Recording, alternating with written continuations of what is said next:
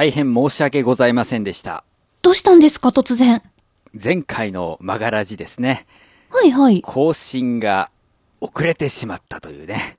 あいやいや、もう、忙しい生活の中で、毎週ギリギリに割と撮ってる中で、編集しているので、そのあたり、ちょっとリスナーさんにも、こう、広い心で、見てほしいなと、聞いてほしいなと。まあ、土曜日に収録したんですけれども、うんうん。その後にですね、まあ、ほうけておりまして。ほうけて？そうそう、遊びほうけてとかじゃないんですよ。うん。なんかね、燃え尽き症候群みたいな状態になってて、ああ、まあ、一曲がいいところで終わったから、ね。そう、あのーあ、月曜日終わったって気づいたら、うん。なってまして、あ、終わったってなってまして。そうなんですね。あ、やべえ、編集しなきゃっていうことになったので、えー変なタイミングでの更新になりました。すいませんと。あ、でも、いつもありがとうございます。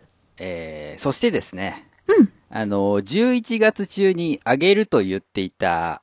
曲がですね、まだ上がってないぞと。うんうんうん。こちらの方は明確な理由がございまして、あのミックスをね、やったんですよ。その曲作ったというか、うん。まあ、新しく、その、各楽器の、えー音量バランスとかを整える作業をやっていたわけなんですけど、うんうん。あのそれぞれのトラックには問題がないのに、全部同時に流した時にノイズが乗っちゃってたんですね。そんなことってあるんですか？うん。あのまあ、原因がはっきり分かっているわけではないんですけど、はあ。その、おそらくですね、同じような音が複数同時になると、うん。一つ一つの音は、ちゃんと、あの、上限以内に収まってるんだけど、増幅されちゃって、うんうん。上限を超えちゃって、まあ、割れるというか、プツプツしたノイズが乗ってしまうっていうことなのかなっていう。かなそう。だから僕の歌声の成分の中に、ぁ。うん。ドラムとベースとギターに関わるような成分が入ってて、何？成分って周波数的な？そうだね。あの、以前人の声とか、まあ、他の楽器もそうだけど、全部こう、ピーっていうブザーみたいな音がたくさん重なってうんうんできているっていう話したと思うんですけど、はいはい。その、あの、一個のピーっていう音の成分の重なり具合で割れちゃって、ノイズが乗ったんじゃないかなと。へー。うん、まあ予想ですけどね。なんで、ちょっとミックスのし直しがあって。今、あの、そうそう、改善はしたんですけど、うんまあそれをちょっと最終的に確認するのに、まあ一晩置いてとかいう作業をしているとちょっとうんうん。オーバーしてしまったと。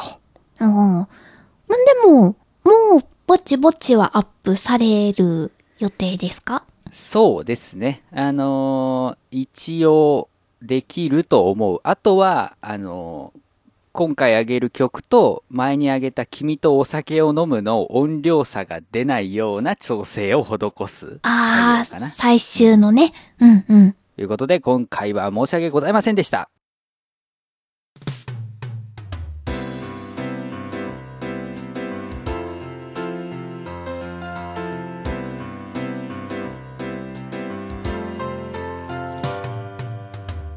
マガラジ作曲の話をするラジオこの番組は作詞作曲のお勉強をしたり実際に作曲をしたり作曲をしている人にインタビューをしたりするステップアッププログラムですお送りするのは私メガネ D とあしゃみんこと佐藤あさみです。よろしくお願いしますしくお願いします。えー、前回までではい。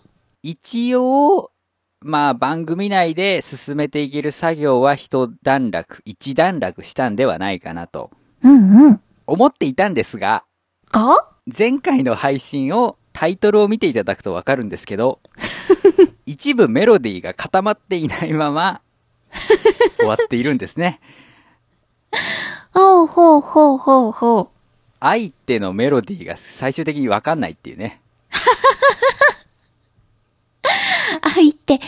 あー、えー、まあそういうのがありつつですが、はい。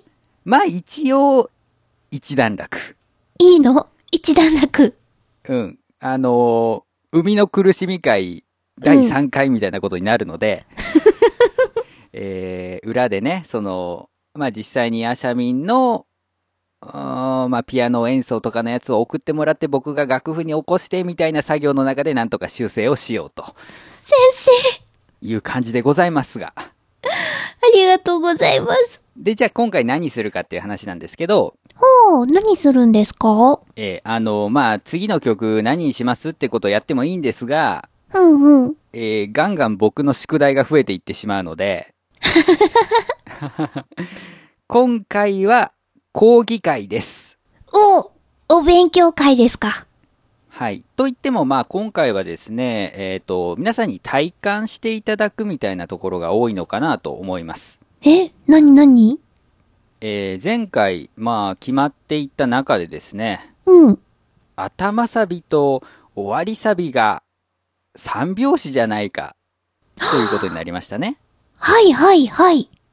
で、アシャミンはメロディーを作っている時にうん。三拍子だとは思ってなかった。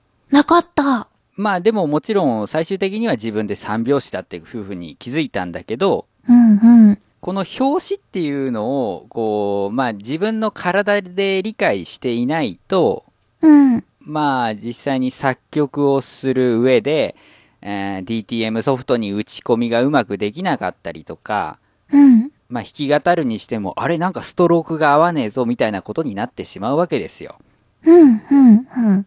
なので、今回は代表的な表紙を、まあその表紙を持つ曲を聴いてもらおうかなと。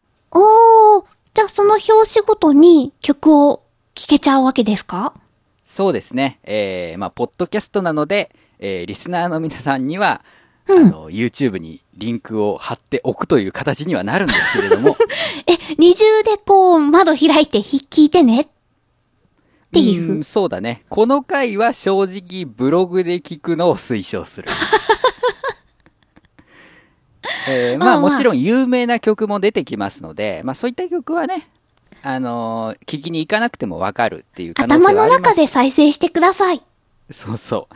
まあでも、あの曲ってあの表紙だったの？みたいなことはあるかもしれないので、その時はちょっと聞き直していただけたらなと思いますが。そんなに身近な曲が変わった表紙のあるんですかね？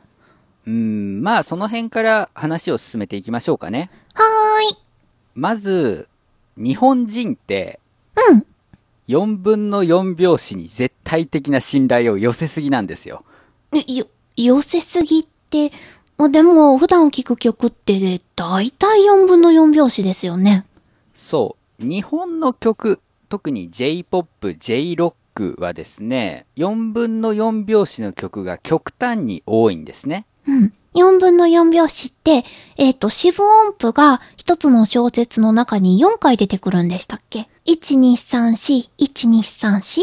そうそうそうですね。で、これはまあ、日本人の民族性というのが関わってくるらしいんですけど、もう、民族学。うん、そもそも日本人って農耕民族だと。ああ、うん、うん。だから、あの、畑を耕すときに、おいっちに、おいっちに、おいっちにってやってたと。それがまあ、これ2拍子なんだけど、うん。そこからの拡張で4拍子になったんじゃないかと。え、そこからなんですか？うん。で、海外だと3拍子とかうん。86っていうものが非常に、えっ、と、まあ、4拍子と同じぐらい広く使われているんですけど、うん。その理由としては、あの、日本よりも馬に乗って移動するということが多かったから、ほうほう。パカラパカラパカラっていうのは、123、123、123です123。よね。まあ、その、86とも取れるし、まあ3拍子とも取れるし、みたいなリズムなんですよね。ええー、ほんとかな？どこまで本当かわかりませんよ。なんで、うん。同じアジアでも日本は4分の4拍子がすごい代表的なのに、えー韓国行くとうん。4分の3拍子が多いんですよ。おー。伝統的な、なんか、バラードっていうのかな、すごい、うーん、昔からある韓国の音楽っていうのは3拍子だったりするんですね。へー。で、まあ、ヨーロッパだと4分の4拍子も4分の3拍子も使われるし、86なんかも多いと。うーん。なので、えー4分の4拍子以外の表紙を変わった表紙というのはちょっと、まあ間違いなんですね、本来は。ほうほうほう。それは世界が狭すぎる。そうそうそうそう。で、今、あの、日本の曲は海外に通用しないみたいなことを言う評論家がいるんですよ。うん。まあ正直僕はくだらねえなと思ってるんですけど、通用するしないの前になんか、ね、いろいろあるような気がしますけど。そうそうそう、そもそも日本人向けに作ってんだから海外に通用するとかどうじゃねえだろっていうね。うんうんうん。海外に向けて曲を書きたい人は海外に向けていい曲を書けばいいけど、日本人向けにやってる商業音楽は日本人向けでいいんじゃないかと僕は思っているんですが、うんうん。まあ、確かに日本人っていうのは4分の4大好き人間大好き。なわけですが、じゃあ自分で曲を書きましょう、鼻歌で作曲しましたってなった時に、うん。必ずしも4分の4拍子が出てくるとは限らないんですね。実際アシャミンは4分の3拍子が出てきてしまいました。はい。で、まあ日本人4分の4拍子大好きとは言いましたが、もちろん4分の3拍子の曲、4分の2拍子の曲というものもございます。言われても、パッとこの曲4分の3だよねとか2だよねって浮かばないですね。そうですね。まあ4分の3で代表なのが、童謡の海。海。あー、あの曲。そうそう。海は広いなーっていうやつですよ。はいはいはい。あれは3拍子なんですよね。うん。あじゃあ今、リスナーさん、歌える方ぜひ歌いながら手拍子を。これ実は著作権が切れてないんですね。意外と作詞作曲家の人が最近の人だったっていうね。あ、そうなんですか。なんかすごい古い、古くからあるような曲の気がしているんだけど、うん。まだまだ全然ですから。うーん。えーそれから二拍子は、まあ、まあ楽譜の書き方の問題なので、正直ほう4分の4拍子の楽譜で書かれている場合もあるんですけど、うんうん。かごめかごめは4分の2拍子だという説がある。説ですか？はうん。あのー財布者によって解釈が違う。あ。な、4分の4と4分の2を分ける、その、分けるポイントみたいなのってあるんですか？えっとね、拍の強さっていうのはあるんだけど、?1、2、3、4か、1、2、3、4かってこと？えっとね、1、2っていうのが、1が強く、2が弱くうんうんっ。てなってるのね、2拍子って。うんうん。強い、弱い、強い、弱いなんだけど、4拍子は、強い、弱い、はい中くらい、弱い。中くらい？強弱い、中くらい、弱いっていうね。その中間のやつが出てくるのよ。中くらい。うん。ただ、この、あの、強弱っていうのが必ずしもアクセントではないので、うーん。あの、すでにある曲を聴くときには、4拍子と2拍子っていうのは区別した方がいいんだけど、うん。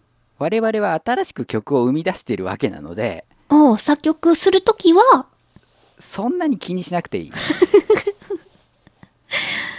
そうなんですか。うん。だから気をつけなければいけないのは、とりあえず4分の4拍子と4分の3拍子。はい。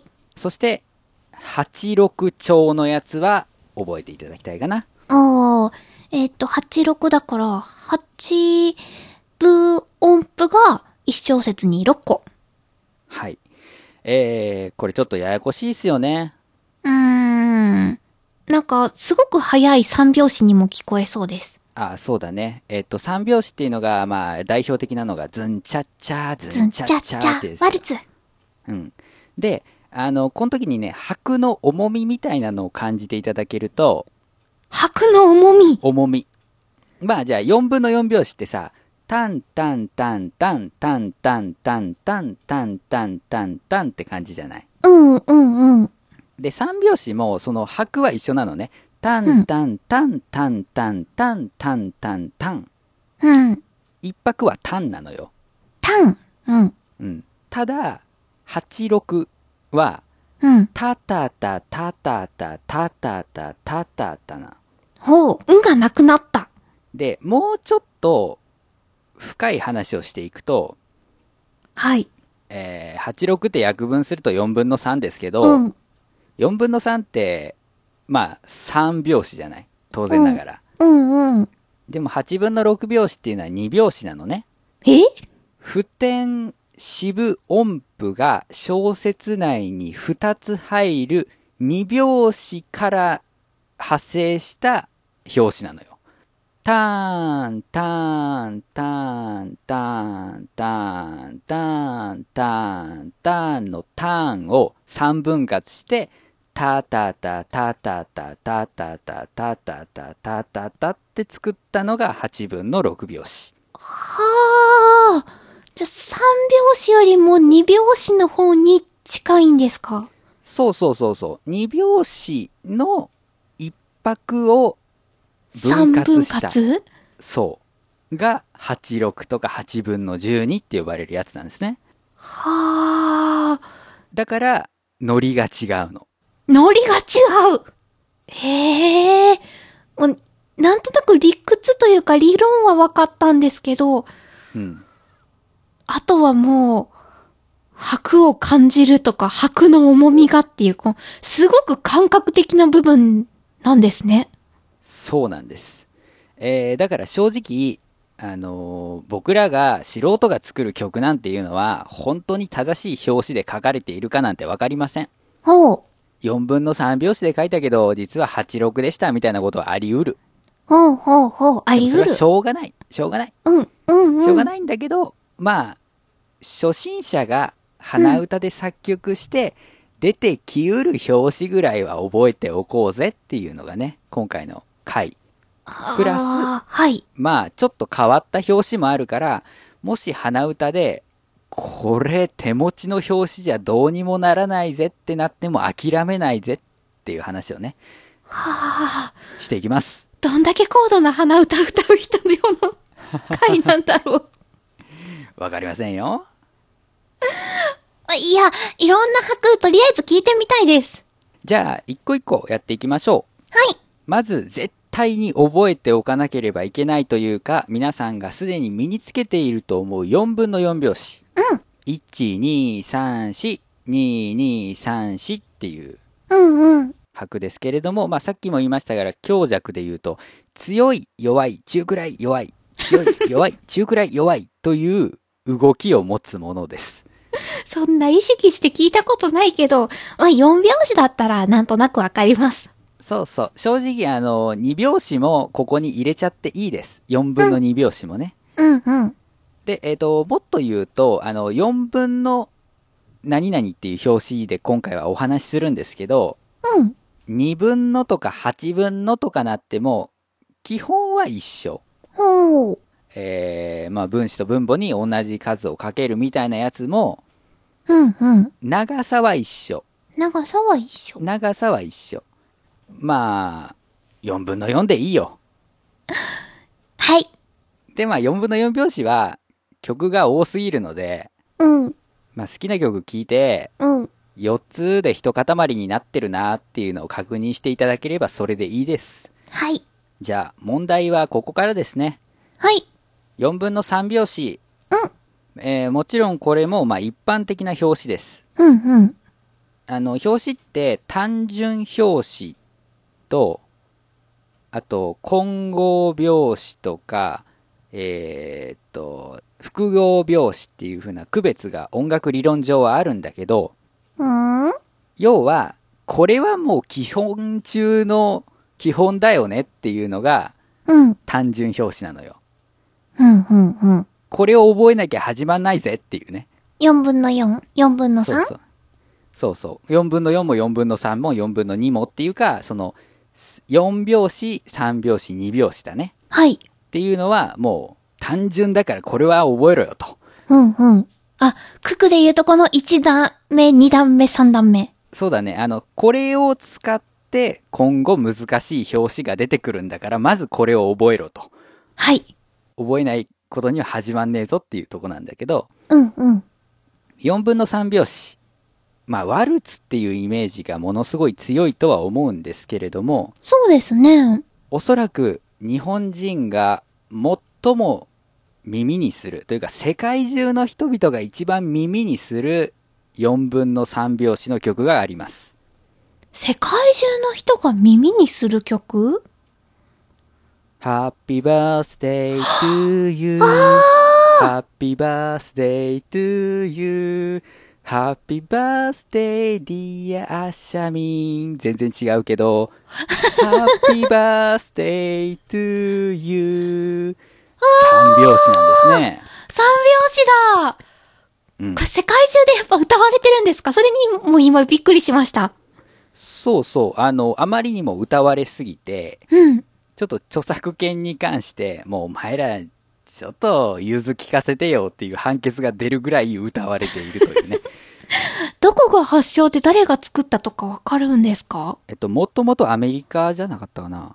へえ。違う歌詞が付けられていた曲なんですけど、まうんあ、それの替え歌がハッピーバースデートゥーユーで、替え歌なんだ。そうそう、あの、ウィキペディアはまあ、あんまりそのソースとすべきではないかもしれないけど、見たら結構面白いですよ。へえ、後で見てみよう。まあこれが三拍子。世界中でも有名な代表曲。そうそう。で、あの、日本人でこれ4拍子だと思ってる人がいるんですが。まあ、多分ね、ハーピっていううん。小説の頭からちょっとはみ出した部分、おあのー。小説の頭からスタートしてないんですよ、この曲。ほんとだ。それを感じ取れないと4拍子だと勘違いするんだと思う。は、はあ。じゃあ、1、2、3、ハッピーバースデーだとずれてて、1、2、ハッピーバースデーが正解なんですか？そうそうそうそへえ。う。なんで、まあ、その辺を気をつけていただくかな。あの、表紙っていうのはまとまりっていうだけじゃなくて、その前にはみ出しているとか、うん、うん。ちょっと後ろに下がっているみたいなところを理解しないと取りにくかったりするので、うーん。その辺をちょっと注意して聞いてみるのも、あの、必要なことですね。はあ。びっくり。はい。で、じゃあ三拍子、日本の曲で、えーありますので紹介したいと思います。はい。えー僕の好きなアーティスト、鷲崎武史さんの、その名もワルツという曲ですね。おー、ワルツ。はい。この曲、うーん、アコースティックバージョンが上がってんのかなえーっと、実はあのーまあ、セカンドアルバムに収録されているんですが、そのアルバムが iTunes には登録されていないので、購入していただかざるを得ないんですけど、まあ、カバー動画なり、あの、本人の、あの、インターネットで公開されたライブの映像かなとかはありますので、それで聞いていただくと、まあ、あ、三拍子だと。うんうん。わかりやすいんではないかなと。えー特にこの曲はあの、ギターの弾き語りというか、アコースティックギターがあ中心になっておりますので、うんうん。三拍子の時ってギターってどうやって弾けばいいのっていうのの参考にはなると思います。はあ、なるほど。そして、えー次も僕の好きなアーティストですが、ポルノグラフィティの渦という曲ですね。私も好きです。この曲、ものすごい速い三拍子なんですよね。へえ。タンタンタンタンタンタンタンタンタンタンタンタンタンタンタンタンタンっていうぐらいの。速さの曲なんですけれども、まあ三拍子っていうとやっぱりワルツ調ばっかり思い浮かべるかもしれないけど、こういうロックの曲もある。三拍子ロックの曲もありますよという。ところなので、まあこのあたりを聞いていただくと、あ、4分の3拍子っていうのはこういう表紙だと。ワルツとか童謡だけじゃないんだっていうのは感じ取っていただけるんじゃないかなと思います。はい。あとまあ、具体的な曲名は挙げられないですけど、えー中国とか韓国の代表的な、えー昔からある曲でもこの三拍子系っていうのは多いですね。うーん。あとまあ、クラシックとか聴いてたら多分三拍子よく出てくると思います。ああ、もうワルツ曲だったら、チャイコフスキーの花のワルツもそうですね。そうですね。うんうん。なんで、まあ、いろんな曲聴くときに、まあ、4分の4だけじゃなくて4分の3はとりあえず疑ってみるべきうん。表紙ではありますね。はい。で、次。えーこれは単純表紙ではないんですけど、よく出てくる86、8分の6拍子。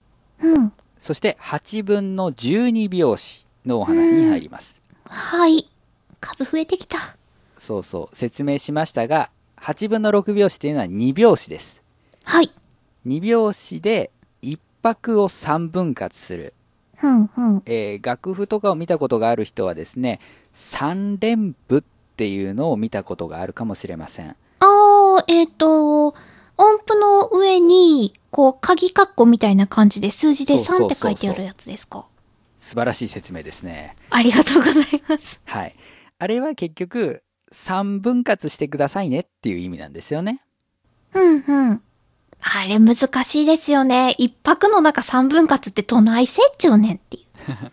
まあ、もっと言えば、7連符とかね、いろいろあるんですけど、まあ、とにかく、これは、ああと、3連符が2つ並んだ、2セット並んだ2拍子うん、うん。とか、えっと、8分の12だったら4拍子ですね。うー、になるというところなんですけど、ここで、えー、安心してください。はい。8分の12拍子も、そんな覚えなくていい。そんなに？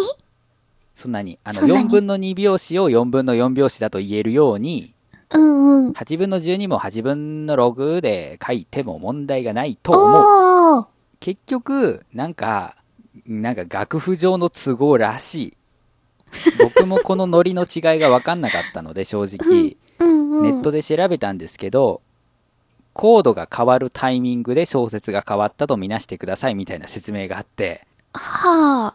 タタタタタタで次のコードタタタタタタ次のコードでタタタタタタってなったらこれは8分の6拍子だってあうん。言ってタタタタタタタタタタタタで次のコードタタタタタタってなったらこれは8分の12拍子だっていう。説明をされてたんですけど正直そんな限った話じゃないと思うのでまあ、ざっくり見るんだったらそういうところなのかな。うんまあ86でいいですはーい。だから結局のところ、4分の4拍子、4分の3拍子、8分の6拍子を覚えていけば、大体、なんとかはなる。はい。はい。じゃあ代表的な曲見ていきましょう。うんうん。パイレーツ・オブ・カリビアンのテーマ曲、He's a Pirate。おー。一番に浮かぶあの曲でいいんですか？そうそうそうそう。えー、モザイクかけますが、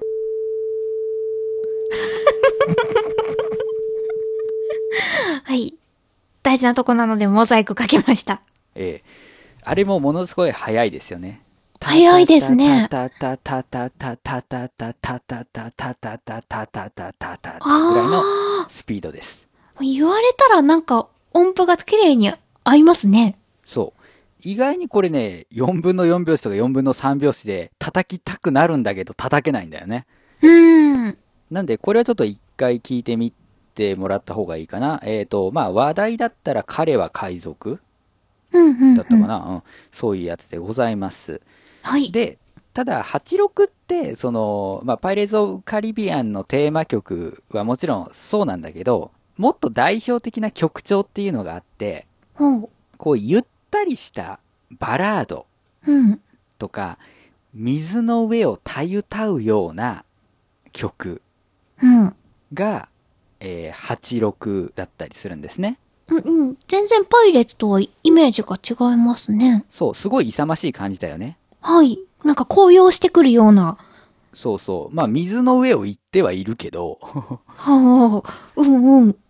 じゃあ、その感覚を味わっていただきたいと思うので、えーっと、ラブライブアニメ2期のブルーレイディスクの、えー特装限定版のおまけ CD についてくる、えー東條のぞみ、キャラクターボイス、楠田愛菜のもしもからきっとというね、えー曲を、あさみに聞いてもらおうかな。ニッチ本当に。ニッチだけど、アプリゲームのスクフェスでは普通に曲として出てくるので、そのゲームがすでにニッチ。もっとこう、いろんな、なんて言うんだろう。どの層もわかる曲が出てくるのかなと思ったら。いや、あのーまあもちろん、もっと有名な曲はあるんだけど、うん。なるべく YouTube で聴ける曲の方がいいなと思って、今回はね。うん。そう、視聴動画が上がってんの、この曲。あ、そうなんだ。はい。というわけで、えースカイプで送りました。聞いてみまーす。はい。はあ。なるほど。ドン、か、最初、3拍子かなって思ったんですよ。タッタッタッタッタッタってなってて、123、123にも聞こえたから。でも、そのドン、カン、ドン、カが入った時に、あ、これで一塊なんだっていうので、タタタタタタに聞こえるようになってきました。これすごくわかりやすい曲ですね。でしょ？はい。さすがです、先生。ただのラブライバーじゃなかった。なんとなく三拍子との違いというのが分かっていただけたんじゃないかなと。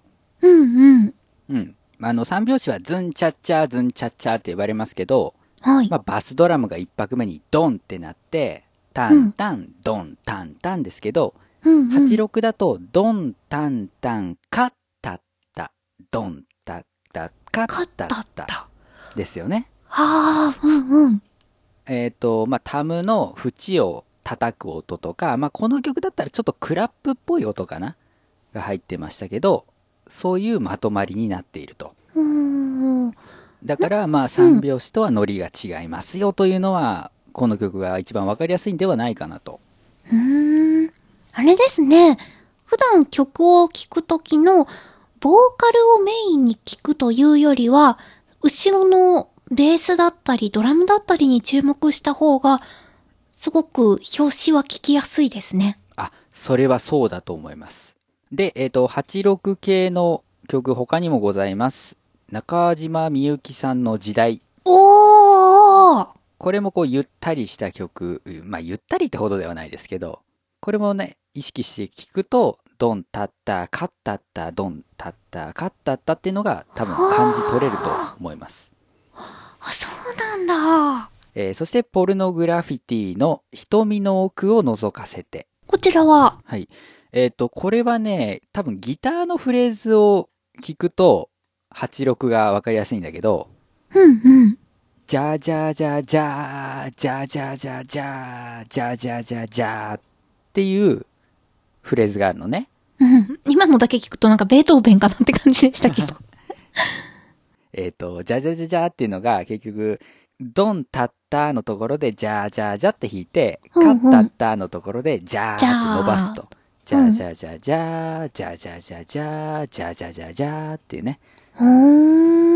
だからまあ、ポルノグラフィティが好きな方は、渦と瞳の奥を覗かせてを聞き比べると、うん、まあ、4分の3と8分の6の違いがわかるんではないかなと。うんあとですね、えっと、水の上をタウユタウっていうお話をしたんですが、はい。あの、アニメでアリアってありましたよね。ああ、好きでした。えーあのアリアの、まあ、BGM っていうのかな、その挿入歌みたいな曲は、うん。86調が多かったらしいです。へえ。えー文化放送超 A&G プラス、青木優馬のミュージックプラス30の86回でやってました。はあ、そうなんですか。そう、あのーアニソンでも86って結構多いので、うーん。まあいろいろ聞いてみると、あ、これそうなんだっていうのがわかるんじゃないかなと思います。よし。ちょっとこれ終わったら、牧野由依さんのアルバム聞き返してみよう。じゃあ、この3つ、はいぜひ覚えていただきたいし、まあ、指摘されなくてもなんとなくメトロノームアプリとかを使って、あ、今私はこの表紙で歌ってるんだっていうのが判別できるようになってほしいなと思います。はい。結構修行入りそうですね。そうだね。まあ、意識的に、えっ、と、初めは、あの、確認した方がいい。こう、叩きながらとかね。うんうん。手を叩きながらとか、えっ、と、あとはまあ、ボックスステップを踏めるのが4分の4拍子ね、おー、ボックスステップって、右、左、右、左って前に出して、後ろ出してってする？そうそう戻ってくると あれがまあ4分の4拍子だし三拍子だったら、まあ三角形に動くわけなんだけど、ちょっと円運動みたいな感じがする？くるくるくるくる回ってる感じが三拍子で、うん。86っていうのはこう左右にゆっくり揺れる。タタタタタタタタタタタタってね。ああ。そういう体の感覚で覚えるのも OK だし、まあ慣れてくると、ああ、俺これで歌ってるわって分かったり、あと鼻歌をこう歌うときに、よし、この表紙で歌おうっていうのを自分の体の中のリズムマシンを使って歌えるようにはなると思う。へえ。なんで、えー、これが慣れてくると、例えば4拍子の曲を86調にアレンジするみたいなのもできてくると。はあ、表紙アレンジですか。うん。えっ、と、この場で歌って怒られないのあるかな。じゃあ、アニマルキャスターズの浮世ダンスナイト。を、えっ、と、86調にすると、あれ4分の4拍子だから、浮世ダンスフロアで踊り回れ、じゃない？うんうん。86調にすると、タッタッタッタッタッタだから、浮世ダンスフロアで踊り回れ、みたいな感じだね。おお。こういうことができる。ええい今パッと変わったんですか？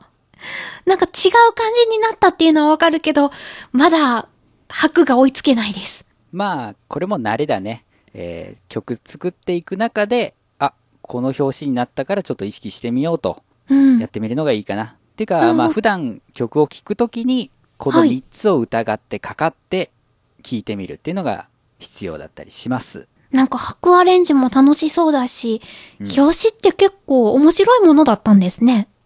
面白いですよ。さあ、ここまでは必修。絶対覚えてほしいんですが、まあ僕は意地悪なので、え、この3つでは対応できない曲も教えちゃいます。え いきます。4分の5拍子。ー、4分の5拍子。四分音符が5つ？入ります。?1、2、3、4、5、1、2、3、4、5? そうです。そんな曲あるんですか？あるんですね。で、ここで、えー表紙の話だと、単純表紙っていうのが、まあ、4分の 4, 4拍子とか3拍子とか2拍子。基礎的な形です。そう。うんで、86とかっていうのは、要は2拍子の中に3拍子が入ったみたいな解釈もできるわけね。おー。2拍子のそれぞれの拍の中を3拍子にしましたっていう解釈もできるので、このうん表紙はまあ掛け算的な表紙なんですがうん。4分の5拍子っていうのは足し算うん。4分の2拍子と4分の3拍子の複合型と言えるわけですねえ、1、2、3、1、2、1、2、3、1、2? っていう解釈もできるし12123 12123とも言えるあー。ね、えー、なので、なんか4、4分の4拍子に最後おまけがついているっていうノリじゃないのは注意してね。あー、1、2、3、4、5、1、2、3、4、5っていう感じじゃないんだ。そうそうそうそうただもたついているわけではない。はあ。なんでまあドラムのフレーズとかを注目すると、あ、確かに2拍子の叩き方と3拍子の叩き方混ざってるなとかいうのがわかるんではないかなと。えさあ、代表的な曲いきましょー、あるんですか？う。えー一番有名だと思う曲、うん。ミッションインポッシブルのオープニングテーマ。おー。あの曲は5拍子です。え？聞いてみますか？ミッションインポッシブル。うん。さあ、こちらも、ツイッターで送ります。ドン。わかりましたかね？冒頭のところ。ほんとだ !5 でカウントできるはい。で、まあ、この曲多分ね、途中で、あのー変わってる部分があったりするので、初めから最後まで5で数えられるかっていうとちょっと自信がないというか確認ができてないんですけど、うん。初めの有名なところあれ5拍子なんですね。へー。全然違和感なかった。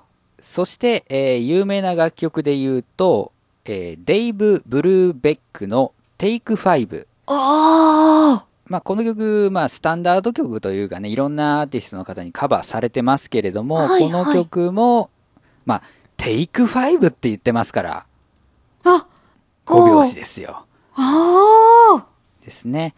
えーそれから、ナルトの初代エンディングテーマの明け星のウィンドという曲も5拍子。ナルトですか？ナルトの初代？あの、英語詞のやつですね。えー、初代どんなんだっけ？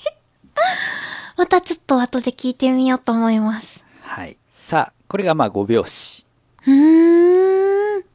では続いて、4分の7拍子。また約分できない数を。えー4分の7というのは、まあこれも足し算型ですね。3個足すの。1,2,3,4,5,6,7。1,2,3,4,5,6,7。そうそう。えっ、と、まあ4分の4拍子プラス4分の3拍子。あるいは4分の2拍子足す4分の2拍子足す4分の3拍子。あーややこしい、ややこしい。ややこしい。ただ、これは、あの、多分ね、4分の5拍子よりもノリはわかりやすくて、ん？ちょっと、前のめりになる4分の4拍子って考えると、わかりやすいと思う。そっか、8じゃなくて7なんだ。1個足りなく感じる。2小節につき1拍落ちているっていう風に考えると多分わかりやすいと思います。おお、それで前のめり感が出るんですね。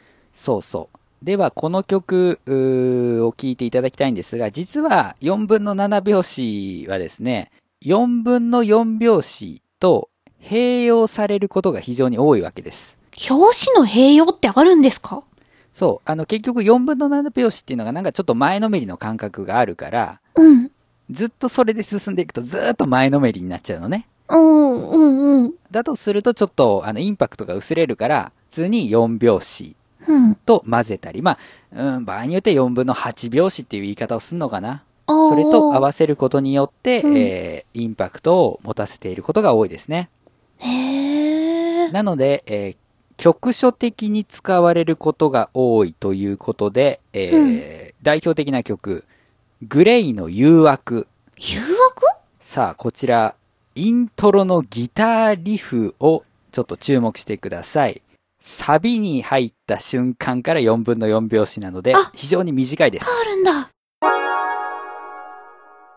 あ、確かに1個なんか抜けてる感じがしました。そう、ちょっと前のめってるよね。前のめりましたね。えーで、まあこれギターリフだったので、今度はボーカルが入っている場合を聞いていただきましょう。ミューズのカラフルボイス、ラブライブ曲ですね。はい。冒頭の部分が4分の7拍子です。ああ、本当に最初の部分だけ、どんどんこの上がっていくところで、前へ前へって出てますね。そうそうそう。で、えっ、と、まあ、カラフルボイスで非常にわかりやすいのは、4分の7でずっと進んでいくんですけど、最後に1拍足したことによって、次から4分の4小節にスムーズに移行しているわけですよ。一泊とした1234567 1234567 1234567 1234567 112341234っていうその、その 1?1 って何ですか ?1 分の 1? えーいや、4分の1あ、そっか、4分の1。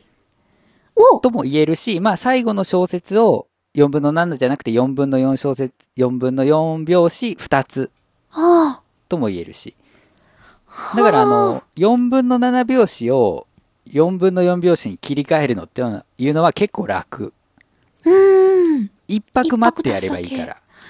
へえ。っていうので、この曲は非常に、えー、まあ分かりやすいんじゃないかなと。どちらも共通して4分の7っていうのは、前のめりでちょっとなんかずっこけるかなと思ったけど、そんなことなくてすごくかっこいい曲ですね。そうですね。えー、あと、これはちょっと音源が多分ネットではない、公式の PV とか、あの、視聴動画がないんですが、スマップのトップオブザワールド。スマップのですか？これあの、ギタリストの MIYAVIさんが提供した楽曲なんですけど、はサビが4分の7拍子になっていると。へえ。で、あの、ファンの人たちから、これ、うん7拍子ですけど、ダンス大変じゃなかったんですかと。あ、うんうん。めっちゃ難しそうって思うんですけど、えっと、スマップのメンバーは基本的に楽譜が読めないそうなので、あ、そうなんですか？はい。あの、木村拓哉さんがラジオで、いや、だから本当音聞いてダンスを教えてもらって、それに合わせてやったから、うん7拍子という意識でやってなかったわ、っていうエピソードがありまええしたね。ー、木村さんはギターもされるのに。うん。あの、だから、意外と意識して聞かないと気づかないかもしれません。はあ。グレイの誘惑のイントロが4分の7拍子と気づいていた人が何人いるのか。それこそ楽器触って実際に弾いた方がそうそうそう。気づくかなっていう。感じですね。へえ。まあ4分の5拍子よりは多分鼻歌作曲でも使う機会はもしかしたらあるかもしれない。うんうんうん。ちょっと一拍多いとなんかもたつく感じがするな。よし思い切って4分の7だっていうのはありですね。うーん。えーそして、もっと変なやつ。もっと変なやつ？えっ、と、ちょっとこれ4分のなのか、8分のなのかがちょっと確認取れなかったんですが、9拍子。9拍子？はい。えー、一小節内にある音符が9個入ります。?1、2、3、4、5、6、7、8、9。多分4だと思う。四分音符が9つも入るってもうぎゅうぎゅうですね。うん。これが、ゴジラのテーマソング。えー、頭の中思い浮かんでますかね？はい。まあこれ小説頭から入るの分かりやすいんですけど、うん。ゴジラ。これで2拍ですね。ああ、次のゴンジラで2ですよね。トントン。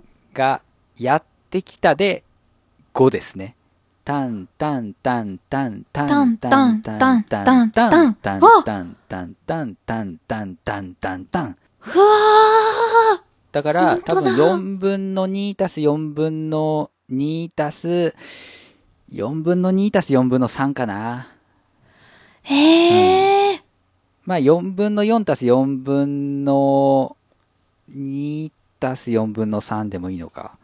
うん。さっき曲の中でも表紙が変わることはあるって。うん私が作った今回の曲もそうですけど、うん。よくあることなんですよね。ありますよ。うん。このゴジラみたいな曲って、4分の9ってなかなか目にしないじゃないですか。そうだね。そのうちの3小節分を4分の2拍子で弾いて、で、最後の分だけを4分の2拍子とか、なんかもうちょっと分割して書いたらいいんじゃないかなって思うんですけど。そうだね。あの、その表記方法をする場合もあります。あ、あるんだ。ただ、ややこしい。うやっぱそっちの方が見ててややこしいですか。例えばじゃあ楽譜五線譜書きますってなった時に、うん。4分の9だったら、こう、そのまま4分の9って書いて、うん。小説区切っていけばいいんだけど、うんうん。もしその、小説ごとに表紙を変えるんであれば、うんこの、ここからここまでは4分の2だなって言って4分の2って書いて、小説割っていって、切り替わるところで、あ、ここ4分の3っつって、うん4分の3書いて、で、小説やって、次切り替わるところで4分の2って書いてってやっていくとめんどくさいじゃない？あで、DTM ソフトだったらさらにめんどくさい。ーえ、もっと？この小説からこれに切り替わって、次終わるのはこの小説までですっていうのをチクチクチクチク入れていかなきゃいけない。う、うわーめんどくさい。めんどくさい。からまあこういう、まあめんどくさい4分の5とかね、4分の7とかっていうのも出てくるわけですよ。へえ。ただ注意しなければいけないのは、うん。作曲ソフトによってはこういった表紙は入力できないケースがあります。おー。特に、えっ、と、プロフェッショナル版とスタンダード版みたいな形で、うんうん。あの、プロの現場にも対応できますよっていうのと、まあ、一般の方はこれで十分ですよみたいなグレードが分かれているタイプ。うん。これの一般用は入力できないことが多々。はあ。具体的に言うと僕が持っているシンガーソングライター10スタンダードっていうのは入れられませんでした。あ、そうなんですか。うん。4分のって分子を選んだ時点で4までしか分子は選べません。おー。それ以上大きな数は、プロフェッショナル版で。そうそうそう。やるしかないんだと思います。まあもしかしたらその後継技のアビリティだったらできるのかもしれないけど、うんうん。もしこういう変わった表紙を使ってしかも DTM でやりたいという方はですね、その辺も確認しないといけない部分ですね。へあ、で、ちょっと補足。はい。さっきゴジラ9拍子で4分のか8分のか分かんないって言いましたけど、うん。8分のだったらうん。3拍子かけ3拍子なので、おう。あの、86とか8分の12の仲間になります。ほうほうほう。タタタタタタタタタで一塊。う、うん、うん。3拍子の中に3拍子みたいなね。になりますんで、これまあ4分の9ですね。8分の9なんかとりあえず覚えなくていいからね。プシュ。